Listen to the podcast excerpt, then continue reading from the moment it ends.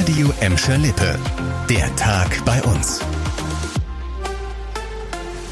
Mit Leon Pollock. Hallo zusammen. Großeinsatz für die Feuerwehr heute Morgen im Bottropper Süden. Gegen 6 Uhr heute früh ist die Feuerwehr zum Gewerbegebiet Knippenburg alarmiert worden. Da stand eine Lagerhalle in Flammen. Zum Glück leerstehend. Es sind also keine Menschen verletzt worden. Und nach mehr als fünf Stunden war das Feuer dann auch gelöscht. Viele von euch in Bottrop, die haben diesen leichten Gummigeruch in der Luft wahrgenommen. Wir haben bei der Feuerwehr für euch nachgefragt und die hat gesagt, keine Gefahr. Die Löscharbeiten hingegen, die waren gar nicht so leicht. Die Halle war und ist nämlich einsturzgefährdet und sollte eigentlich bald abgerissen werden. Deshalb musste die Feuerwehr sich von außen über die Drehleiter nähern. Gut 50 Feuerwehrleute waren heute Morgen im Bottropper Süden dabei. Wer oder was den Brand jetzt verursacht hat, das ermittelt jetzt die Polizei. Vom Großeinsatz der Feuerwehr zum Großeinsatz der Bundespolizei. Die hat heute unter anderem in Gelsenkirchen einen kriminellen Ring von Schleusern hochgenommen.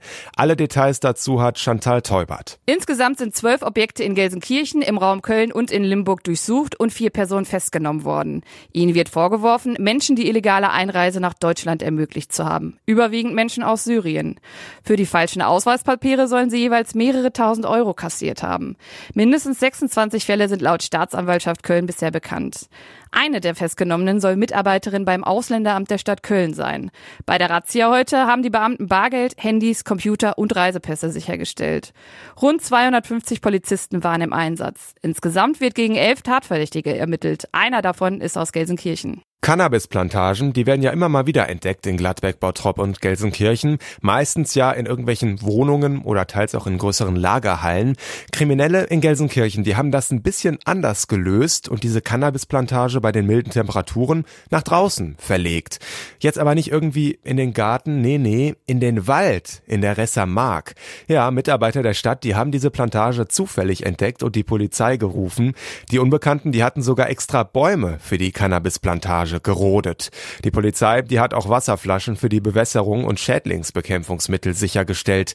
Jetzt suchen die Beamten auf jeden Fall nach Zeugen, die diese Cannabisgärtner in der Ressermark gesehen haben. Und ein Strafverfahren, klar, das ist jetzt auch eingeleitet worden. Das war der Tag bei uns im Radio und als Podcast. Aktuelle Nachrichten aus Gladbeck, Bottrop und Gelsenkirchen findet ihr jederzeit auf radio und in unserer App.